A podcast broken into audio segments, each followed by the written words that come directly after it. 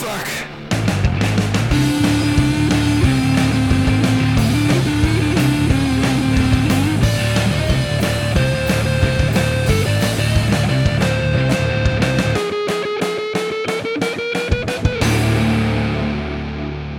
Salut tout le monde, bienvenue dans Rocktogone, je suis Max. Et je suis Stéphane. Rocktogone, c'est la liste ultime des meilleurs albums qui font du bruit de 1970 à 2020. Chaque semaine, une année en jeu et deux albums pour la représenter. À la fin, un seul gagnant et un seul perdant. Cette semaine, direction 1991. On y est, Stéphane?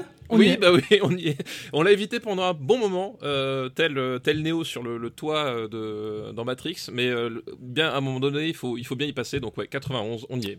43e épisode de Rocktogone, je crois. Hein. Euh, quelque chose comme ça, oui, oui, oui, oui. oui, ouais, à, un ou deux épisodes près, ça doit être ça.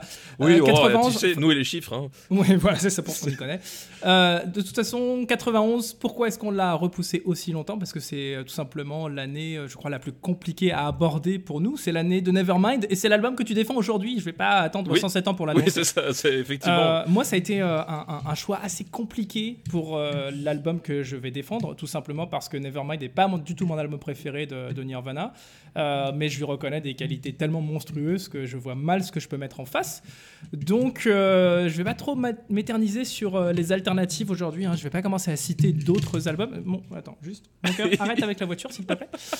alors, en, direct, il y a eu un attentat, c'est-à-dire que ton fils a essayé de te couper ton micro. Alors, Stéphane, attentat, c'est pas le terme avec moi. oui, pardon. Excuse-moi. No, pun intended. Euh, le choix. Alors voilà, je disais. Ah bah voilà, mais par contre, ça l'a fait rire, tu vois. Excuse-moi. Bah, évidemment. Pour moi, donc, c'est un choix terrible. Hein. Le choix de la raison, bah, c'est le Black Album de Metallica. Évidemment, c'est le seul qui soit capable de rivaliser avec Nevermind en termes de popularité, on va pas se mentir. Euh, le choix du cœur, ça aurait été Blood Sugar Sex Magic euh, des Red Hot Chili Peppers, parce que c'est un album qui est absolument monstrueux, mais est-ce qu'on peut considérer que ce soit un album de gros son, et surtout face à Nevermind Ça me paraît un peu compliqué. Euh, et puis, bah, le choix qui s'impose, hein, celui de Ten de Pearl Jam, pour moi, c'est peut-être le plus évident. Mais je pense que je vais euh, ajouter une nouvelle règle au Roctogone, si tu veux bien. Ah non, mais non, on peut pas ajouter des règles, Max. Euh, sans les règles, nous ne sommes que des animaux. Nous ne sommes que des animaux. C'est vrai que tu l'as déjà dit. Euh, bah, écoute, je vais quand même ajouter une règle à la volée. Désolé pour toi. Je vais invoquer, d'ailleurs, d'après une légende, si on l'invoque trois fois, il apparaît dans les podcasts, pétri de sa plus mauvaise foi possible. C'est Quix Coucou Benjamin François. Bonjour. Oh non, pas lui, pas lui. Non, t'avais vraiment personne d'autre. je, veux dire, sur toute la galaxie du podcast qui existe en France, t'avais personne d'autre. Alors j'avais Daniel, mais Daniel, il était prêt à défendre Weekend Dance de, de, Genesis. Genesis justement. ça 91, très compliqué. Euh, demander à, Daniel de défendre Pearl Jam, euh, je pense que ça aurait été un peu chaud. Non, mais en plus, Stéphane, il euh, défend un album qui a déjà gagné d'avance, et en plus, il voudrait jouer contre Genesis. Non, mais attends, c'est bon quoi. Ah bah, de toute façon, c'est le mec qui a le moins de face de tous les RP. Voilà. On va pas se mentir. Ah, mais complètement, complètement. Donc, Benjamin François, merci de venir défendre Pearl Jam parce que je sais que tu vas faire ça bien mieux que moi, en toute objectivité. Ah, écoute, je vais essayer de mon mieux en tout cas. J'espère bien. Ce qui va me permettre de partir sur un énième combattant au grand cœur dont je sais pertinemment qu'il va se faire pulvériser. C'est Temple of the Dog, le projet de Chris Cornell et des futurs membres de Pearl Jam. Alors, futurs membres de Pearl Jam en 91, bien sûr. Allez, c'est parti. Uh, let's get ready to rumble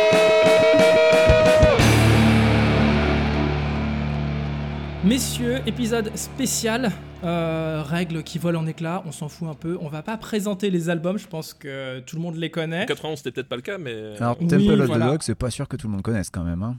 Bah écoute, euh, Temple of the Dog, dont je l'ai annoncé, c'est un album qui a été euh, composé en grande partie par Chris Cornell euh, en hommage à son ami Andrew Wood, qui était le chanteur de Mother Love Bone, l'album et le groupe par lequel le grunge est né, on peut dire.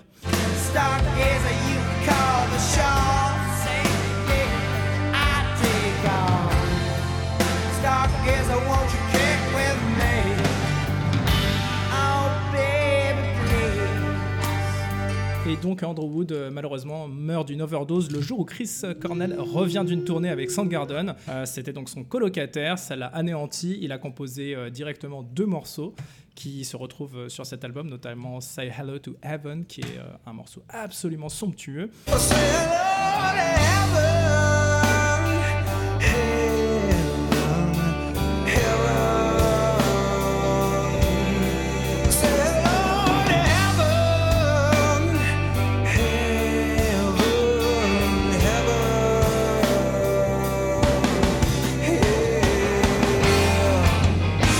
Se faire aider sur la composition de cet album et l'interprétation, il a appelé des potes musiciens. Alors, il a appelé des musiciens qui étaient dans Mother Love Bone, le groupe d'Andrew Wood, et il a appelé aussi quelques autres potes. Et en fait, euh, il a tout simplement réuni tous les icos du futur groupe Pearl Jam euh, pour l'aider dans cette euh, collaboration absolument légendaire. Voilà, c'est bien résumé. Et même dire futur, c'est presque mensonger parce qu'en fait, les albums ont été composés en parallèle quasiment parce qu'ils sortent avec 4 mois d'écart. Donc au final, la composition s'est faite en parallèle. Pour le coup, l'album Temple of the Dog a été composé en très très très peu de temps et il a été enregistré, produit en l'espace de deux semaines.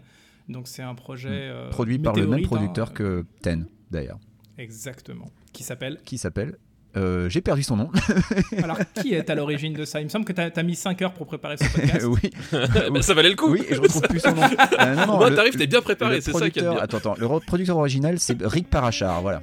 Richard, comment? Rick Parachar, qui est décédé depuis et donc qui, euh, qui, Oh, qui avait beaucoup bossé avec euh, d'autres groupes de Seattle comme Alice in Chains, par exemple. Oh là là là là, parfait. Donc, euh, on attaque direct la bagarre, je vous propose, Ouais. monsieur. Mon On voisin attaque direct le gazon aussi, donc si vous entendez une tondeuse, ben c'est normal. Ah oui, alors, faut préciser quand même que Benjamin donc, euh, est à Los Angeles. Il y a un décalage horaire absolument monstrueux. Il est euh, assez tard le soir en France et il est assez tôt le matin. Ou plutôt, Oui, midi euh, et demi. Fin de matinée voilà, il est midi et voilà. demi, donc le voisin s'est dit je vais tondre ma pelouse euh, juste pour faire chier. Ladies and gentlemen, boys and girls,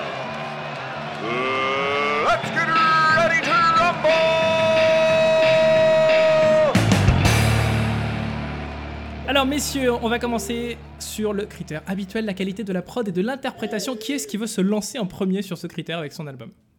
Bah toi, tiens, pendant qu'on est là. J'ai beaucoup parlé sur l'introduction, donc euh, Benjamin, vas-y, Ouais, lance-toi pour une fois Mais que moi en même temps, je suis invité et je connais pas le podcast, donc je sais pas quoi Mais dire. moi non Donc plus, je connais démarre. pas, donc euh, Oh, vas-y, les hein, baltringues. plaisir. nous. Non, non, bah, il faut que tu te dévoues dans ce cas, Stéphane. Euh, non, bah écoute, euh, que, que dire sur Neverman qui n'a déjà pas été dit euh, Bah, rien, donc alors, de Dog, Dog, il va jamais rien dire sur Nevermind, genre écoutez, Non, moi mais j'ai c'est- Nevermind, point.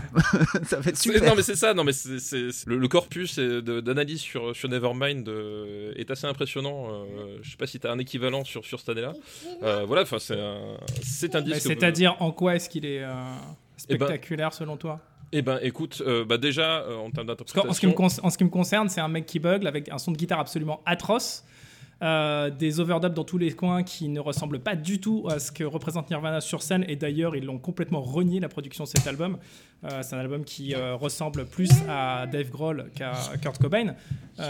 Et d'ailleurs la preuve c'est que In Utero est peut-être l'album ultime de Nirvana dans le sens où en plus d'être le dernier il a vraiment la production que Kurt Cobain envisageait pour l'album Bah ouais, mais euh, ça t'empêche pas de dire de la merde non plus. Parce que euh, voilà, c'est- juste euh, un, un mec qui bug. Je, je- je suis désolé, moi, la, la- la voix de Kurt Cobain, je la trouve, je la trouve fabuleuse. Son, sa façon de chanter, sa, façon de poser le. tu peux Le- beugler en, le- étant, chant- en étant fabuleux Bah oui, mais d'accord, mais c'est. Non, mais quand on dit T'as défendu Pantera, je te rappelle. Oui, bah, non, mais quand toi tu utilises le mot beugler, je sais ce que ça veut dire. Tu sais, c'est un Pas peu du comme tout. les mecs. Alors, qui- c'est me prêter des intentions je- que je n'ai absolument pas. Oui, bien sûr, bien sûr, monsieur Besnard, bien sûr. Je, vous connais au bout de Oh. combien? 40 euh, combien? 48. 43, voilà. 48 au moins. 40, tu vois, je vous connais bien quand même.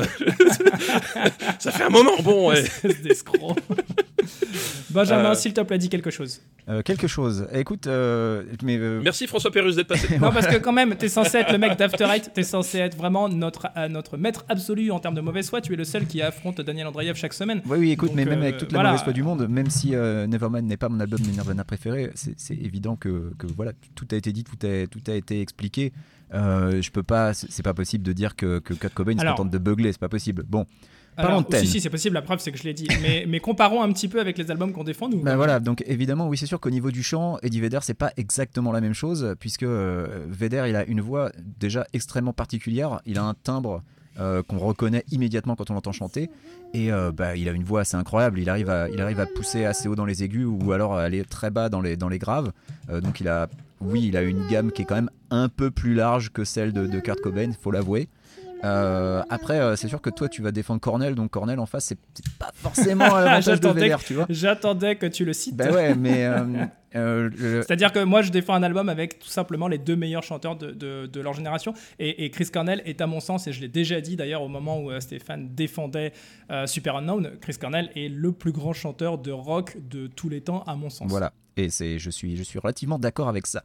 Euh, maintenant, euh, il y a une question de timbre et c'est vrai que Vedder, euh, en fait, c'est, c'est pas, c'est pas forcément fédérateur la voix de Vedder. Il y a beaucoup de gens qui la supportent pas. Et c'est pour ça que parfois Pearl Jam, ça a du mal à passer chez certains, mais, mais quand on adhère, généralement, on adore. Oh putain, je sais pas comment j'ai fait. Quand on adhère, on adore. Quand on adhère, on Mais, adore. Il y a un, un truc euh, qu'il faut dire sur, euh, sur Ten de Pearl Jam, c'est que c'est un, un album qui a souvent été décrié comme étant euh, oui, euh, ils, ils se raccrochent aux branches, ils font du grunge commercial, alors que bah, l'album est quand même sorti avant Nevermind, donc il n'a pas attendu Nevermind pour faire du grunge, euh, et que c'est un des albums qui a quand même lancé le mouvement. Même si euh, c'est un album qui est rempli d'influences rock plus classiques avec des solos par exemple, ce qui est très rare dans le grunge et quasi inexistant chez Nirvana. Parce que Kurt Cobain, c'était pas le meilleur guitariste du monde non plus. Et euh, donc, euh, Mike McCready en face, il a quand même un peu plus de talent pour, pour te sortir des solos euh, qui, qui restent en tête. Voilà, je pense qu'en termes d'interprétation, on est de toute façon sur trois albums absolument monstrueux, soyons honnêtes. Les départager, moi, ça me paraît un petit peu compliqué parce que l'intensité, on l'a chez les trois. On peut pas dire qu'il y en ait un qui chante moins bien que les, que les deux autres.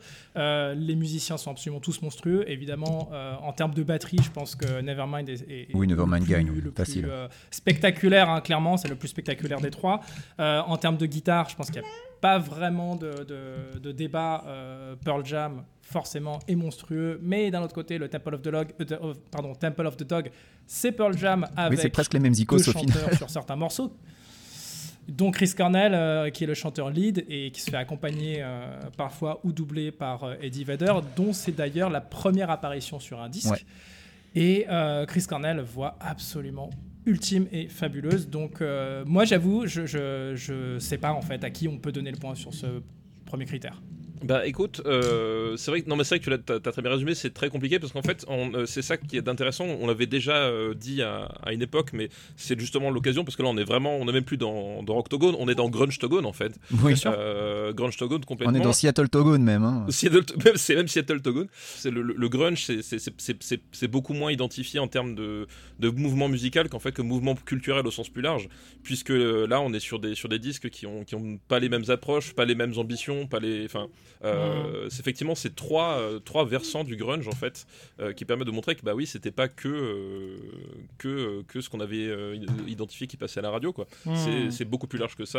Alors- on avait in Chains aussi. C'est enfin, beaucoup des voilà. cheveux longs et des, des chemises à carreaux quand même. hein. Oui, mais c'est ça. Global- globalement, le grunge, en fait, c'est tu prends, tu prends pas de bain et t'as des chemises à carreaux. Voilà, c'est un peu le, ce, qui, ce qui Voilà. résume le, le grunge. Alors, alors, je sais pas si Pearl Jam s'inscrit dans cette logique euh, parce que c'est plus un. Ah si, si, les chemises pas- à carreaux de, de oui, mais ce que je veux dire, c'est que Pearl Jam, pour moi, c'est plus un groupe de rock. Euh, là où euh, Nirvana est vraiment, vraiment, vraiment Bah, disons, disons le- que le- identifié comme le, le- le- le groupe de grunge euh, par excellence, euh, cradingue, avec euh, un, côté un peu punk, etc. c'est ça. Voilà, en termes en termes de spectre, effectivement, euh, Nirvana est plus sur le versant punk euh, et euh, Pearl Jam est plus effectivement sur Mm. le versant rock, un rock plus classique, quoi. Ouais, Ouais. voilà, exactement. Peut-être que ce premier point, je, je peux l'avoir tout simplement parce qu'on a les, les deux chanteurs les plus exceptionnels de leur génération. Et de toute façon, faut pas se faire d'illusions, j'ai aucune chance de gagner un point après. Bah Euh, écoute, euh, pourquoi pas. Moi ça me dérange pas. Ouais, ça me dérange pas non plus. Allez. Allez, Ça me dérange pas parce que quelque part c'est aussi un, un petit point pour Vedder qui est présent sur l'album.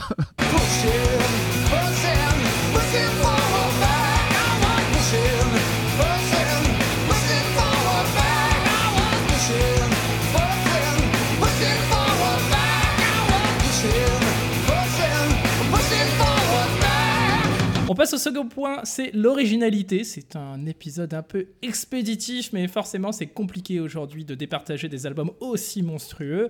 Euh, l'originalité, bah, je vous écoute, je sais pas qui veut prendre la parole sur l'originalité. Bah écoute, moi je peux commencer en disant que vu qu'il est sorti avant, c'est quand même un album pionnier du grunge, donc avant Nevermind, Ah, c'est vrai. qui a lancé un nouveau genre. Et euh, voilà, donc pour le coup, euh, l'originalité, ben voilà, elle est là. J'aime bien parce que c'est hyper Après, concis, mais c'est vrai que c'est efficace comme argument, ça tient. Mais après, t'as as Cobain qui a, qui a accusé Pearl Jam d'être trop commerciaux et de pas de faire du vrai rock alternatif parce qu'il y a Ouais, trop de vrai. guitares. Écoute, c'est son avis. Euh, au début, ils étaient en bisbille et puis après, ils sont devenus copains. Ouais. Tout va Et bien. puis, à, C'est un peu comme nous, tu vois. Là, on s'engueule, mais Ah non, on- non, non, non, non. On non, non, mais- deviendra amis. non, mais arrête de raconter des salades. Tu- tu- les gens, ils croient qu'après, on se parle. euh, Non, non. Une fois qu'on enregistre, plus jamais on se cause. Euh, en fait, on est obligé. On est obligé. on est tous unis pour vanner Ouais, c'est Daniel ça. ensuite. Ah, C'est Non, mais en fait, le il faut savoir, c'est que nous- si on fait des podcasts, c'est des travaux d'intérêt généraux parce qu'on a, on a déconné à un moment dans notre vie et que le juge nous a obligés à tous les retenir à faire des podcasts. Voilà, c'est ça la vérité. hein. En fait, on peut pas se blairer, en vrai, on peut pas se blairer. Stéphane, tu m'as l'air euh, très très bavard là pour parler de blairance et, euh, et de- de- de- d'ambiance au sein du RPU, mais euh, est-ce que tu as envie de défendre euh, Nevermind quand même sur la question de l'originalité? Ben, déjà, si tu, si tu prends par rapport à, à ce, qu'ils avaient fait par rapport à Bleach, toi qui disais les artistes qui se remettent en, en question, Nevermind, c'est une, une remise à plat en fait euh, de, de ce qu'ils faisaient avant. Et puis il y avait il y a, il y a tout ce côté justement de. C'est vrai, pourquoi il faisait, il faisait quoi avant? Il faisait du funk musette ou du god festif ou un truc comme ça, non? Tu regardes la façon dont est composé Bleach, tu regardes les influences, tu regardes le, le son de Bleach, ça a strictement rien à voir. Et euh, et t'as tout le et le, grand truc de, Nirvana, c'est justement euh, faire ce, punk, euh, ce punk mélodique avec euh, en reprenant en s'inspirant des Beatles d'un côté et puis et puis de- des groupes de punk de- des années 70 de, l'autre côté et faire cette espèce de, fusion un peu un, peu bizarre au premier abord parce que je pense que beaucoup de gens qui ont, découvert l'album quand ils tombent sur Territorial Pissing je pense qu'ils n'étaient pas préparés à se prendre ça dans la gueule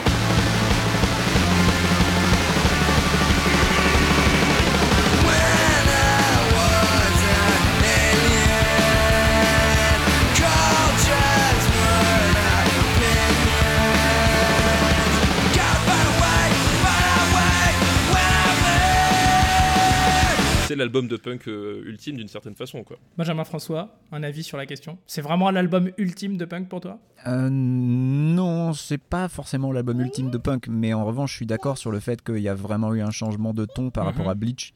Euh, tu vois, des morceaux comme, euh, comme Love Buzz sur Bleach, tu les retrouves pas sur, sur Nevermind. C'est vraiment des. Il y, a- il y a vraiment eu un changement euh, Ouais. assez évident et donc une orientation euh, vers un, un son, bah oui, plus, plus cracra. Oui, d'accord, mais est-ce que c'est original en Euh, soi dans, dans ce qui se fait à l'époque? Parce que je veux dire, même Kurt Cobain considérait qu'il avait absolument pillé euh, le son des Pixies euh, et le son de Dinosaur Jr. euh, pour euh, Nevermind. Et de Madonna Donc- aussi, oui. Euh, Là-dessus, je pense que Kurt Cobain n'a jamais prétendu être original, non. mais alors du coup ouais, mais du coup est-ce que est-ce qu'à ce moment-là le son de Pearl Jam est vraiment original aussi? Parce que justement par rapport à, à Alors le son de Pearl Jam, ça dépend. Si tu, le, si tu le compares à Temple of the Dog, évidemment que non, puisque le son de, Temple of the Dog, c'est littéralement. Ouais, Oui, non, mais mais- c'est la gamme. C'est-à-dire que l'album sort quand même plusieurs mois avant. hein. C'est-à-dire que Temple of the Dog sort en avril, si je dis pas de bêtises. Ten doit sortir en C'est ça, ouais. août. C'est ça. Août. Et, et, euh, t'es Nevermind en donc, septembre. le- donc, si on reprend l'argument, euh, ton argument, Benjamin, euh, Temple of the Dog a littéralement créé euh, ce, ce- ce mouvement. Euh, et d'ailleurs, d'ailleurs, c'est pour ça qu'il a été réédité en 92. Euh, Le label a vite compris qu'il y avait beaucoup d'argent à se faire avec cet album qui était beaucoup plus important que ce qu'il avait l'air d'être initialement. Et, euh, et, euh, si on parle d'originalité pure, il va, il va de soi que Temple of the Dog, qui est un album dénué de toute approche commerciale, c'était pas du tout un album qui, est- qui avait été euh, pensé pour vendre. Il n'y a, il y a absolument aucune, aucune velléité derrière, autre que celle de faire de la musique et de rendre hommage euh, à, à quelqu'un. Il y a mon enfant qui parle en même temps, mais c'est pas grave. Euh, Ouais, parce que tu dis beaucoup trop de conneries. bah, Ouais, c'est je ça, il- un ah bah en fait. Benjamin, tu penses vraiment que ce que je, que ce que je dis, c'est dénué de sens là? Mais non, non, non, euh, je sais pas sur l'originalité que Ten va vraiment Bah, gagner. alors, euh, moi, je- c'est- ça, ça commence à me faire un peu peur parce que je me rends compte que Ten va pas avoir un seul Non, moi, moi, c'est- Temple of the Dog, euh, honnêtement, j'écoute l'album, je trouve pas ça original. euh, Non, mais on s'en fout que tu en fait. trouves pas ça. Non, mais- à non, chaque mais- fois que tu écoutes un Non, album alors, qui non, n'est non, pas tien, dis la le- même le- chose. le ça va. le- 43 le type, épisodes, il- le type, il dit ouais hein. moi je pense que et puis non mais au secours quoi c'est Non, mais il n'y a pas c'est- de le type qui t'écoutes- pense que au secours. Vas-y, sors des vrais arguments, mec. Mais non mais bah, je t'en ai donné. Temple of the Dog excuse-moi t'écoutes c'est- cool mais c'est pas original non plus. Mais tu plaisantes? Bah bien sûr que non. Bah, ça- ça- honnêtement. mais, mais replacé dans le contexte de 91. mais même replacé à, dans le contexte de à- à- à 91 l'époque, quoi. à l'époque des débuts euh, vraiment des, Et des, c'est un- un metal, disque- à un l'époque du disque- air metal, à l'époque euh, de la musique c'est un disque de rock non mais il y avait pas que du air metal dans- au début des années 90 c'est un disque c'est un disque de rock au, au début des années 90 Euh, honnêtement c'est pas euh, spécialement Rien que, pour le, rien que pour euh, Hunger Mais- Strike qui mélange mais les non, deux mais voix non, de non, non, non, complètement, euh, n'importe quoi. Tu, tu, alors, tu prends, tu prends ne serait-ce que Jane's Addiction pour le rock alternatif, excuse-moi, enfin, ils ont rien inventé, the Dog. ça- Et paf eh, Et ça- paf c'est- Et paf Et alors là, C'est drôle parce que ça fait longtemps qu'on n'avait pas cité euh, Jane's Ouais, Addiction. Exactement. Non mais voilà, qui, tu qui vois, est accessoirement un de mes groupes préférés. Moi, je me rends compte que je suis pas du tout assez de mauvaise foi pour être dans ce podcast, en fait. J'ai l'impression, c'est difficile, hein. Putain. Alors là, attends, tu- c'est une révélation euh, assez importante. Je pense que c'est plus important que les 43 Ah bah ouais, épisodes. ouais, Eh ben, je, je- enregistrés. je pense que voilà, effectivement, on va faire un épisode spécial sur la place de, de Benjamin François dans le Roctogone. En fait, Euh, Euh, l'album écoute, de l'année, c'est- c'est Benjamin François. Honnêtement, si tu veux pas lâcher sur, euh, si tu veux pas lâcher sur ce point-là, euh, on, on donne deux points à aucun des trois albums. On considère que c'est des albums de punk ou de rock et qu'ils ont rien d'originaux et que pff, on lâche l'affaire. Et on passe au point suivant. Bah, ils- finalement, ils ont pas tellement grand chose d'original parce que je me rends compte que, tu vois, les, les chansons de Ten, elles parlent de quoi? Elles parlent de dépression, de suicide, de meurtre, des, des sujets pas du tout abordés dans le rock avant, tu vois. Personne n'en a jamais parlé avant. Donc c'est super original. File-moi le point, LVP, parce que sinon ça va être galère.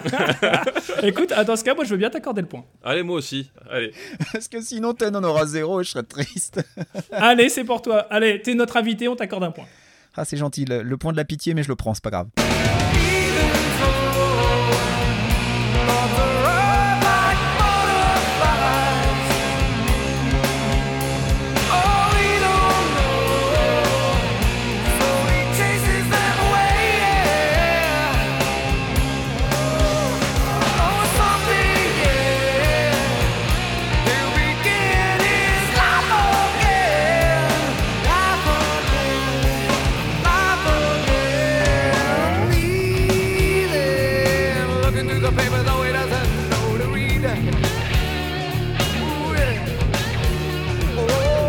Attendez, vous allez juste me laisser une toute petite seconde.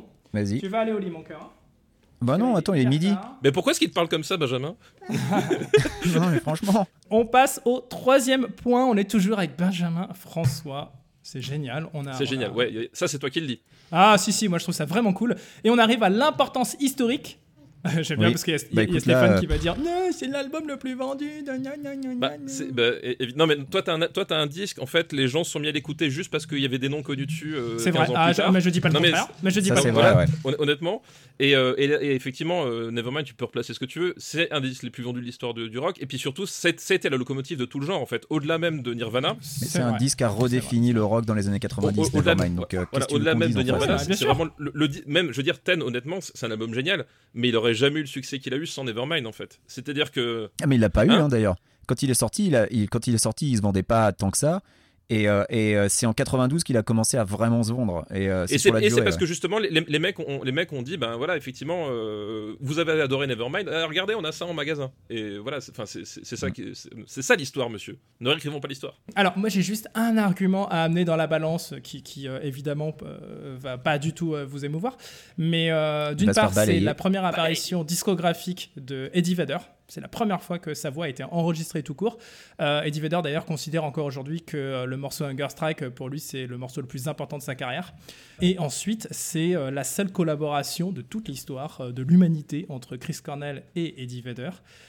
Et donc, un dernier détail historique qui a son importance, c'est que le 20 avril 2020, euh, pour le, triste anniversaire de la mort de Chris Cornell, sa fille Tony, Tony Cornell, a chanté le morceau Hunger Strike. Elle a fait une version absolument fabuleuse, hyper touchante. J'y étais, j'étais au concert hommage à Chris Cornell. Et alors, euh, dans le public, tout le monde se demandait où putain d'est Eddie Vedder. Parce que tout, tout le monde se demandait quand est-ce qu'il allait apparaître.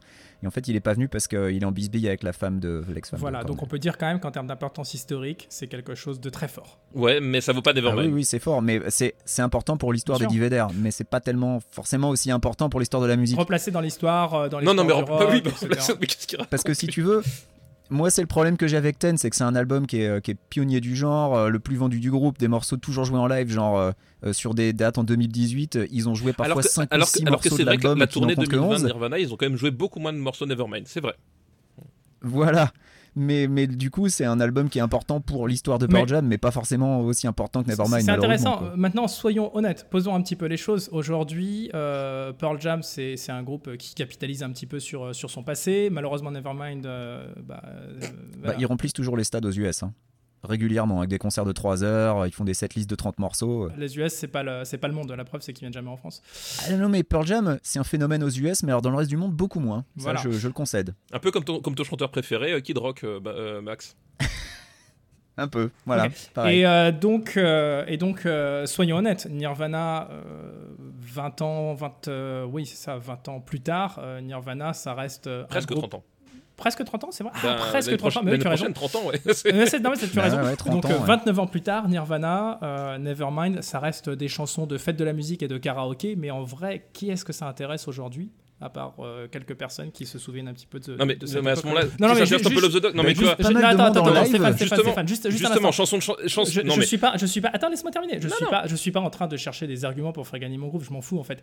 Mais c'est juste, soyons honnêtes, un, un, un temps soit peu. Est-ce qu'il y a vraiment un héritage euh, Nevermind Mais bien sûr, et- non, mais bien sûr, évidemment. aujourd'hui, au-delà des sphères des gens qui l'ont connu à l'époque? Mais bien sûr que oui. Mais ne, serait-ce que tu, regardes pour les si sûr, 25 hein. ans de l'album, pour les 25 ans de l'album, tous les, tous les journaux, même les journaux généralistes, sont obligés, sont sentis obligés de faire un, un, un Oui, mais article tous les sur, journaux sur le- sont- oui, sur mais- le.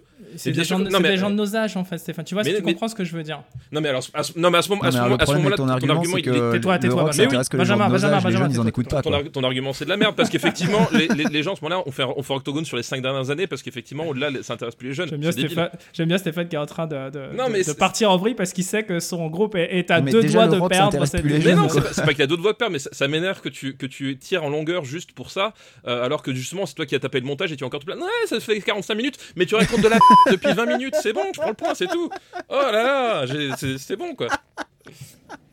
Tu as fini cette débauche de violence? Non, non, non, elle a à peine commencé. Ah, vraiment? Ah oui, oui, complètement. Ok, très bien. Tiens, vous me donnez presque envie d'écouter les autres épisodes de votre podcast à la con. là. Tu vas pas être déçu du voyage. On passe au dernier point qui est le bonus gros son qui aujourd'hui va nous servir puisqu'on a une égalité parfaite entre nos trois groupes. Un point chacun. Incroyable, on n'a pas du tout truandé pour les scores en plus. Alors, étant donné que c'est un épisode un petit peu spécial, euh, peut-être qu'on va, on va imposer une, une règle supplémentaire. On va voir ça dans un instant. Euh, Est-ce que la règle c'est que Nevermind perd juste pour faire chier Non, parce que non, alors ça c'est non, non, ça non, c'est non, naze, ça c'est naze, ça c'est Ça naze. c'est naze parce qu'en plus il le, il le fait tout le temps euh, Max parce que voilà donc non les gens au bout d'un moment ils sont un peu lassés quoi Donc la règle Idols ne compte non pas. pas cette fois Alors que j'étais en train de monter l'épisode d'Idols où il gagne, mais bon, bref. Spoiler. Donc le bonus gros son, messieurs, euh, ça va être euh, pareil que, pareil que d'habitude. Est-ce qu'on considère que euh, la violence euh, égale gros son? Je sais pas trop. Euh, clairement, c'est pas Temple of the Dog qui va gagner ce point-là. C'est pas l'album de gros son. C'est un album qui est quand même globalement euh, plutôt euh, calme, plutôt aérien. euh, avec euh, d'ailleurs une grosse part faite euh, aux balades. Donc euh, moi je me retire un petit peu du, du, du, du Votre jeu à ce moment-là.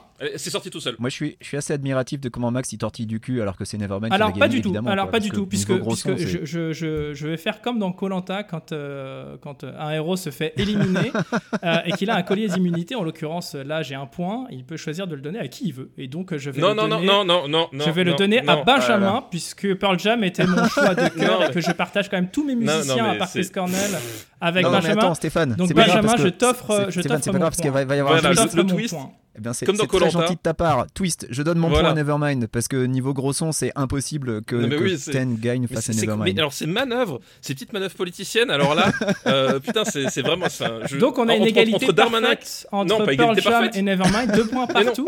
Mais non, Bah si, tu as gagné ton- un bonus gros son et, euh, et moi j'ai offert mon point euh, à Non, t'as pas offert ton point du tout. T'as pas, pas du tout offert ton point. Donc ça fait deux points partout. Ça Donc.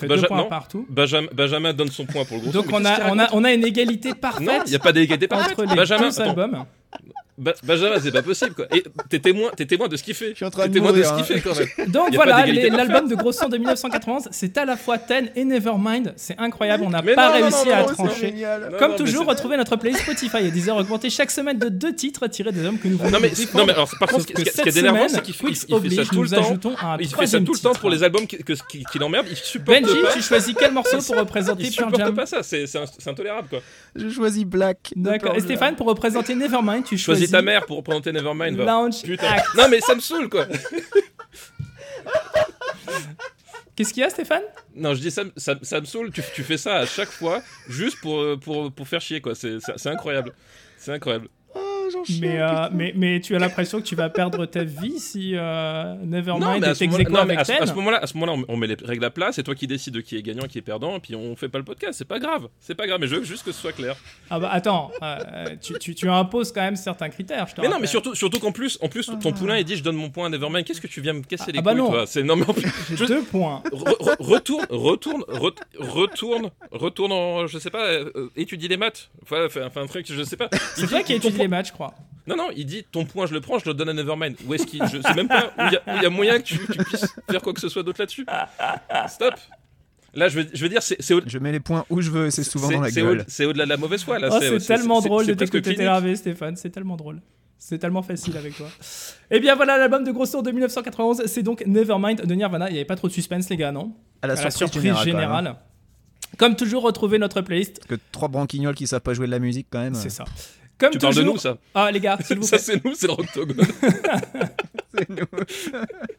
Comme toujours, retrouvez notre playlist Spotify et Deezer augmentée chaque semaine de deux titres tirés des albums que nous venons de défendre. Sauf que cette semaine, il y a Quicks, donc on ajoute un troisième titre.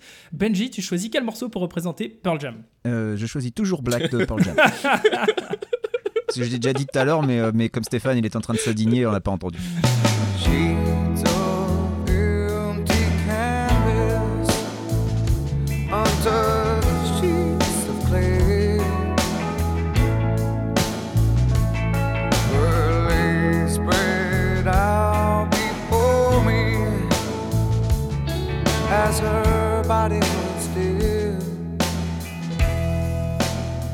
Stéphane, pour représenter Nevermind, tu choisis donc In Bloom. Je suis vraiment fier de toi, c'est le Non, meilleur morceau de Nevermind. Euh, non, mais voilà, tu vois comment ça se passe à chaque fois C'est Lounge Act. Pourquoi tu choisis Lounge Act Explique-moi. C'est de, la- c'est de la pure énergie rock. euh, je, je kiffe tout la, la basse, la guitare, le chant, la batterie. euh, je trouve ça tout en place. Il n'y a pas de fioriture. Ça, ça dure 2 minutes 30. C'est euh, nickel. Moi, ce que j'aime bien, c'est que Stéphane il a choisi un morceau que tout le monde a oublié, donc comme ça, au moins, ça, ça forcera les gens à le réécouter.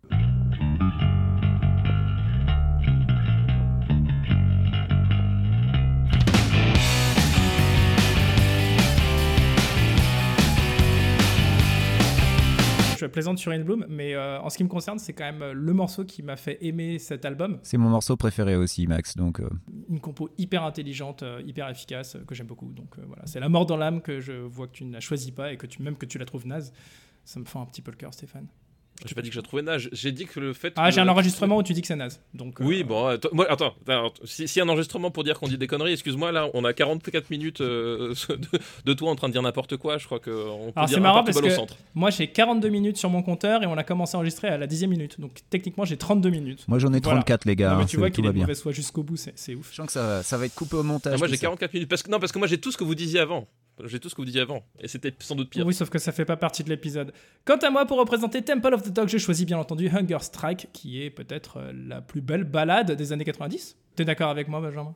Euh, je suis d'accord avec toi, mais pour le coup, c'est un peu le choix de la facilité, Hunger Strike alors. Et vu que c'est un album qui n'est quand même pas du tout, Pas très du connu. tout connu, il s'est vendu. Alors Ouais. pour rappel, hein, il s'est vendu à à peine un million d'exemplaires aux États-Unis. C'est que dalle. hein, on est face à des albums qui se sont vendus à des caisses et des caisses. euh, Bah, on est sur 30 pour Nevermind et 13 euh, sur, euh, sur 10, euh, mais juste aux US. Mais le fait est que Hunger Strike, euh, c'est le morceau le plus représentatif de cet album et surtout, c'est ce mélange complètement dingue entre Chris Cornell et, euh, et Eddie Vedder. Donc, euh, rien que pour ça, j'espère qu'on le fera découvrir ne serait-ce qu'à nos deux auditeurs ou auditrices et euh, que ça fera deux heureux, heureuses. Eh ben, je suis d'accord.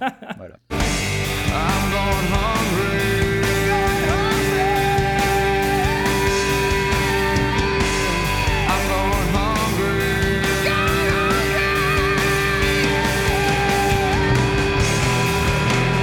Avis, Daniel, il aurait choisi quelle chanson pour, euh, pour Pour Genesis Bah, I Can Dance. I Can Dance, c'est le, Hunger Strike euh, de Genesis, Ouais, mais en justement, est-ce qu'en esthète de Genesis comme il est, est-ce qu'il aurait pas fait un choix un peu plus. euh. Inattendu. Non, mais attends, tu penses vraiment que Daniel c'est un esthète de Genesis? Daniel il aime Genesis parce que ça passe à la radio, mais sinon. C'est ça, euh, non, mais c'est ce que j'allais dire. Voilà. Je pense que, je pense que connaissant Daniel, il aurait choisi No Son of Mine. C'est vraiment la, la- la soupe FM euh, Attends, attends, signée Phil Collins. À Ken Dance, c'est un truc un C'est peu catchy. No Son of Mine, c'est. Quel enfer quel non, enfer, tu vois, moi je pense que c'était. No Son of Mine. À mon avis, on lui posera la question, mais je pense qu'il aurait choisi celle-là. Bon, Est-ce qu'on lui posera Non, je vraiment pense la qu'il aurait question pris Jesus He Knows Me parce qu'elle a encore plus tourné à la radio. Ah, la la oui. vache. Ah oui, oui, c'est vrai. Ah non, mais ça, c'est interdit, quoi. Bon. On va s'arrêter là. Bonne écoute, partagez tout ça pour répondre à la bonne parole et dites-nous à votre tour quel est selon vous le meilleur album de gros son de 1991 à part Nevermind, bien sûr. Retrouvez-nous sur Discord, celui du RPU ou sur le site officiel de Rocktogone, rocktogone.fr. Et d'ici à la semaine prochaine, continuez à faire trois fois plus de bruit, je pense, puisqu'on est trois aujourd'hui.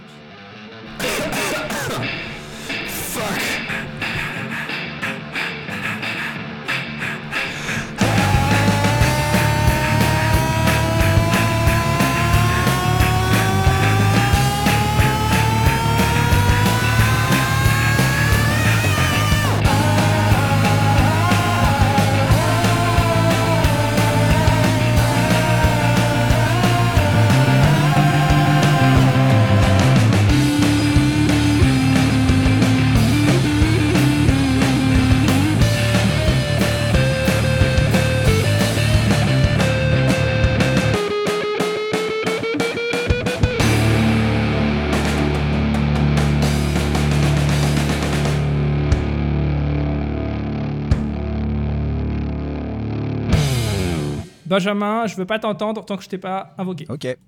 Ça va aller très vite, t'inquiète. Hmm. What what she said. Ah, très très bon. Très très bon, très très bon. Ça me rappelle une, euh, une série, attends, euh, Friends. Une production Airplay